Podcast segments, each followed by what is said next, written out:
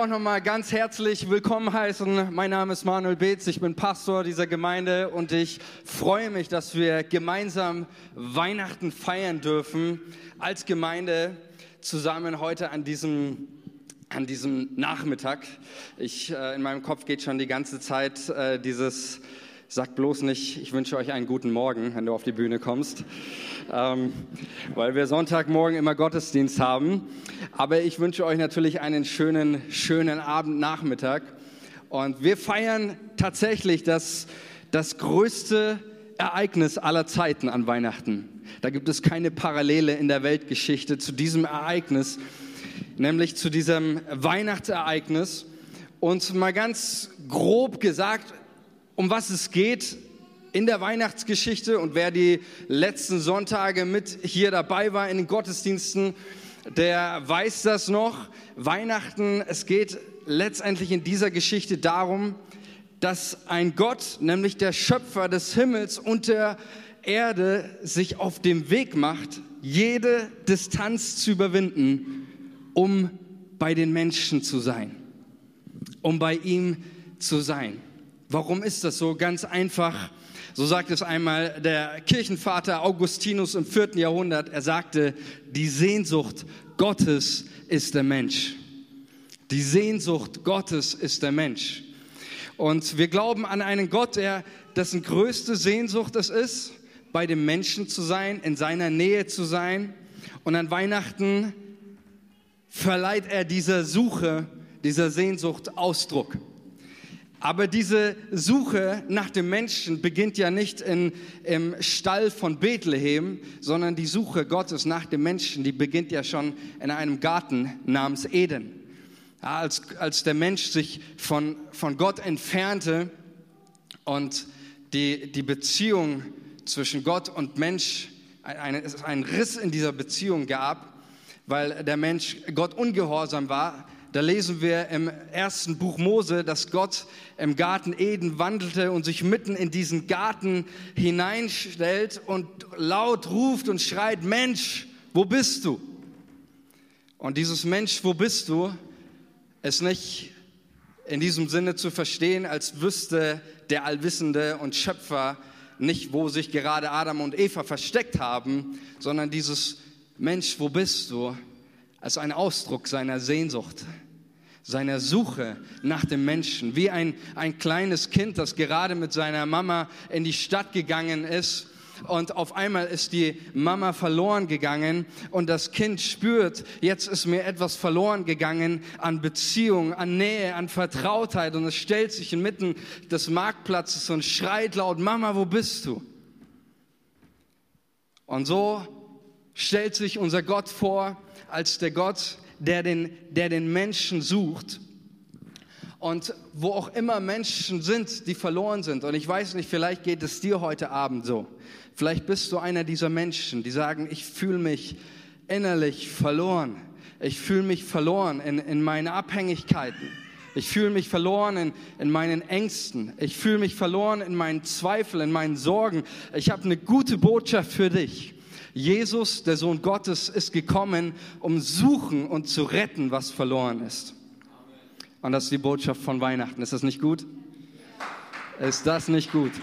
Ich finde das gut. Wir haben die aller, allerbeste Botschaft, die es in dieser Welt gibt.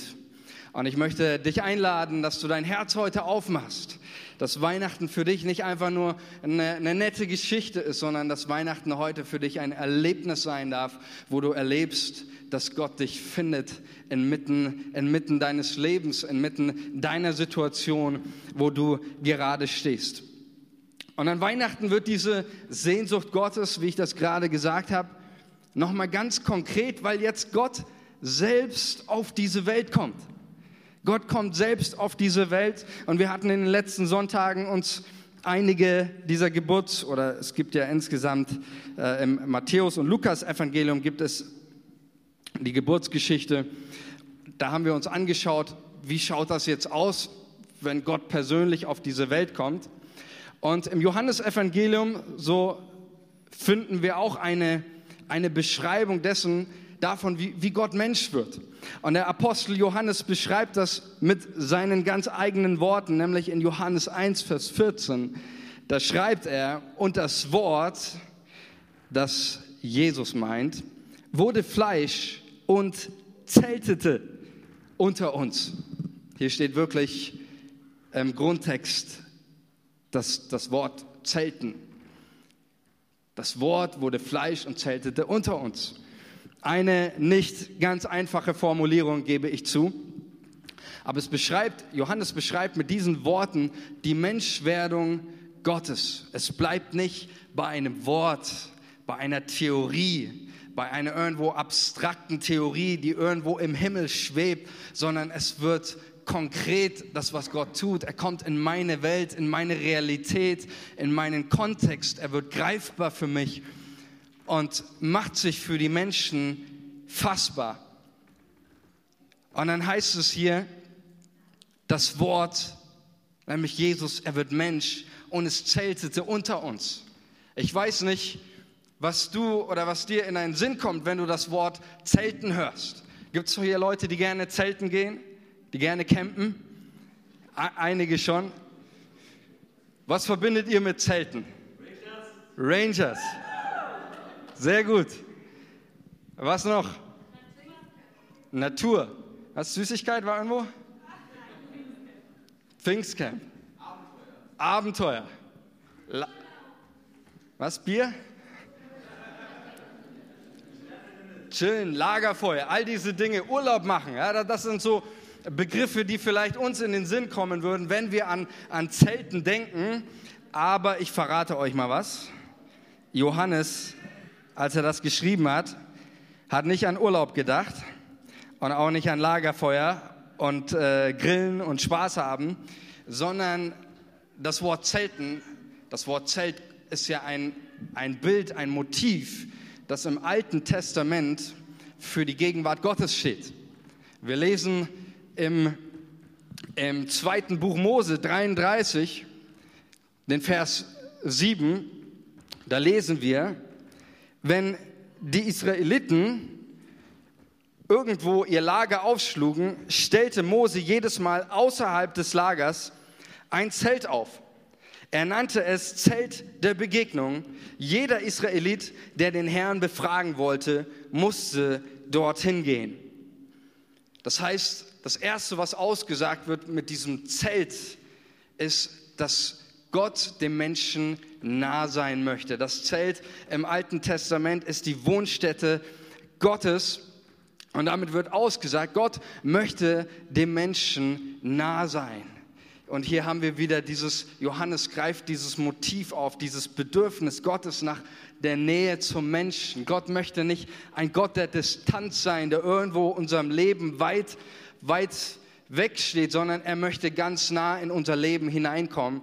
Und dass der Unterschied zwischen dem Alten Testament und dem, was Johannes beschreibt, ist, dass es hier im Alten Testament heißt, ähm, dass das Zelt am Rande außerhalb des Lagers aufgeschlagen wurde aber bei Johannes heißt es eben nicht, das Wort zeltete bei uns oder neben uns, sondern es zeltete unter uns. Es zeltete unter uns.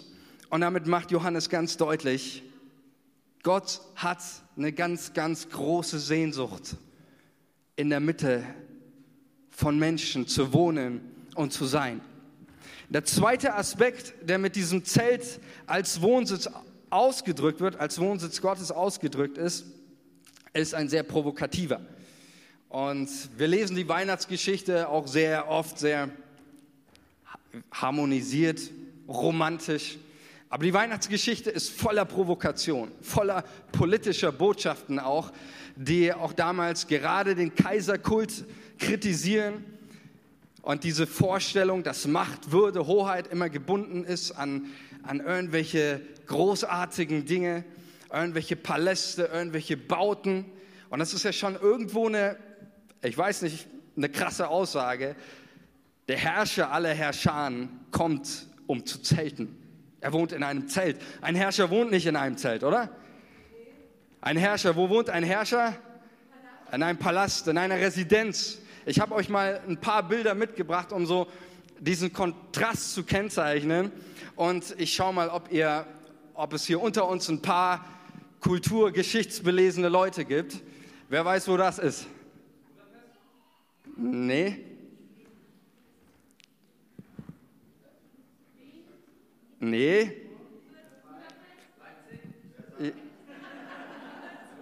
Würzburg, Residenzpalast in Würzburg. Richtig. Okay, ich habe noch ein nächstes. Ich habe eine zweite Chance. Oh, ich sehe schon, ihr müsst ein bisschen mehr unterwegs sein in unserem Land. Ich hätte es auch nicht gewusst, aber. Nein. Nee. Okay. Drei, zwei, eins. Das ist der Residenzpalast in Ludwigsburg. Schaut sehr schön aus, oder? Dann äh, noch ein nächstes. Paris, oh, ihr seid gut. Richtig, das ist Paris und ein, ein letztes noch. Die, die, die Engländer unter uns müssen das wissen. Ja, richtig. Genau, Windsor. Ähm, Schloss an der Themse, soweit ich weiß, ist es das Urlaub, der Urlaubsort der, der Queen. Korrigiert mich, falls ich das falsch gelesen habe, aber so äh, hieß es, das ist, der, das, ist das äh, Ferienhaus. Ja, also das sind so, so Orte, in denen ein, ein, ein Herrscher wohnt. Und diese Orte, damit demonstriert oder kommuniziert ja auch ein Herrscher etwas, nämlich er demonstriert oder kommuniziert Macht, er äh, kommuniziert Stabilität, er, er demonstriert Stärke, Überlegenheit, Hoheit. Und mit all diesen, diesen Palästen bindet sich ein Herrscher an, einen, an eben diesen Wohnort, an seine Macht. Aber dass der Gott, Schöpfer des Himmels und der Erde, kommt und in einem Zelt wohnt, damit wird letztendlich nur eines ausgesagt, nämlich Gott bindet sich nicht an irgendeine Macht, er bindet sich nicht an einen göttlichen Status, er bindet sich nicht an einen festen Wohnsitz, er bindet sich an den Menschen er bindet sich an den Menschen. Und das ist die ganz, ganz große Aussage, die Johannes, die Johannes bringt. Gott bindet sich an den Menschen. Mit dem Zelt bleibt Gott mobil. Und wo auch immer der Mensch hingehen wird und wo auch immer der Mensch sich entfernen wird, Gott wohnt sich. Er, er hat sich nicht festgelegt auf einen Palast. Er hat sich festgelegt an das Zelt, weil damit kann er immer dorthin ziehen, wo der Mensch ist. Und so lesen wir es auch in der Offenbarung, in der Offenbarung 21. Da lesen wir Folgendes über die größte Sehnsucht, über das Ziel, den Wunsch, den sich unser Gott eines Tages erfüllen wird. Da heißt es, und ich hörte eine laute Stimme vom Thron her sagen, siehe, das Zelt Gottes bei den Menschen und er wird bei ihnen zelten und sie werden sein Volk sein und Gott selbst wird bei ihnen sein, ihr Gott. Ist das nicht gut? Ich finde, unser Gott ist so großartig. Er hat sich festgelegt, aber nicht auf einen Ort, sondern er hat sich festgelegt auf den Menschen. Auf Menschen wie dich, auf Menschen wie mich. Warum? Weil er Menschen liebt. Und das ist mein letzter Punkt, mit dem ich diese Predigt beenden möchte. Nämlich der letzte Punkt ist, dass die Liebe Gottes dadurch ganz, ganz neu ausgedrückt wird durch das, was hier geschieht. Und das, dieses Wort, was Johannes schreibt, nämlich das Wort wurde Fleisch, das drückt ja eine Distanz aus, die Gott zurückgelegt hat. Wir lesen, so schreibt es auch einmal der Apostel Paulus, er, der in göttlicher Gestalt war, er hielt es nicht fest, Gott leicht zu sein. Er hielt es nicht für einen Raub fest, Gott leicht zu sein. Er entäußerte sich. Gott hat so eine Distanz hingelegt. Vom Himmel bis, bis zur Krippe. Und es macht die Liebe Gottes deutlich. Und wir versuchen als, als Eltern, ich habe ich hab zwei, zwei, kleine, zwei kleine Kinder, eine wundervolle Frau. Und unserem, unserem kleinen Sohn, der Noah, der ist drei Jahre alt. Und ich versuche ihm manchmal meine Liebe so auszudrücken, indem ich ihm, ihm das, das veranschauliche durch Distanzen. Ja, ich sage zu ihm, nur ich habe dich so, so, so arg lieb, von der Erde bis zum Mond und wieder zurück. Und letztens hat mein Sohn das irgendwie aufgeschnappt und kam ein paar Tage später zurück und sagte, Papa, ich habe dich so arg lieb, vom Bagger bis zur Baustelle. Und ich dachte mir, okay, Bagger, Baustelle ist jetzt nicht die weiteste Entfernung. Aber für ihn sind natürlich in seinem Vok äh, Vokabular sind Begriffe wie Bagger, Baustelle, das sind Worte der Macht, ja, der, der, der Liebe, der, das sind die theologischen Begriffe, ja, mit denen er arbeitet. Aber Gott sagt das, sagt das in einer ähnlichen Weise zu dir, auch, auch heute und durch die Weihnachtsgeschichte. Ich habe dich so arg lieb. Ich habe dich so sehr lieb. Vom letzten Eck im Himmel bis zur Krippe in Bethlehem.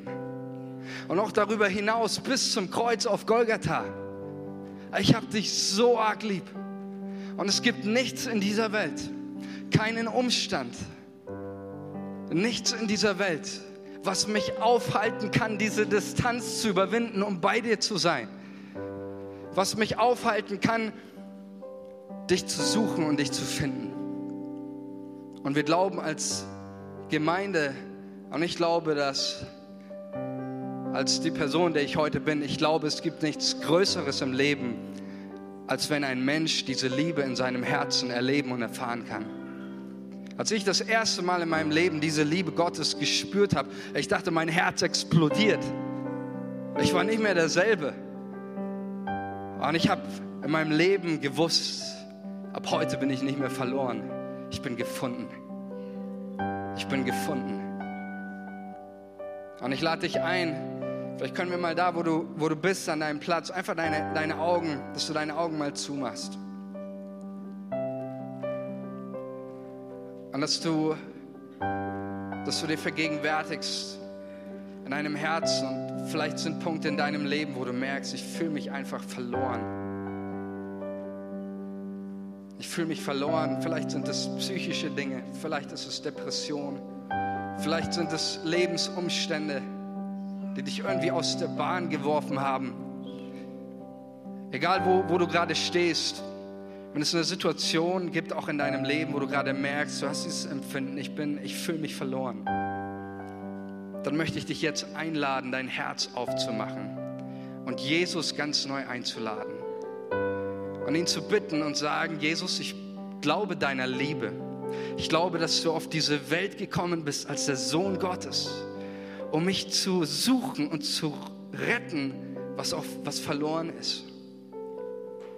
Und sag's ganz neu für dich, Jesus, ich lade dich in mein Herz ein. Ich lade dich in mein Leben ein. Und ich möchte deine Liebe erleben. Ich möchte, dass es in meinem Herzen Weihnachten geht, Weihnachten wird. Herr Jesus, und ich danke dir, Jesus, für jeden einzelnen Menschen hier. Ich danke dir, Jesus, dass du für jeden einzelnen Menschen auf diese Welt gekommen bist, um eines zu demonstrieren. Nicht Macht, nicht Hoheit, sondern die Liebe Gottes zu demonstrieren und in unser Herz hinein zu transportieren. Und ich bete, Heiliger Geist, dass du diese Liebe jetzt in uns lebendig machst und dass diese Liebe unser Herz verändert. Und dass überall, wo wir hinkommen, in, in unserer Umgebung, in unserer Welt, dass, dass wir überall so Abdrücke deiner Liebe hinterlassen, damit eine Welt glaubt und erkennt, du Jesus bist der Sohn des lebendigen Gottes, der gekommen ist, um zu suchen und zu retten, was verloren ist. In Jesu Namen. Und alles Volk sagt Amen.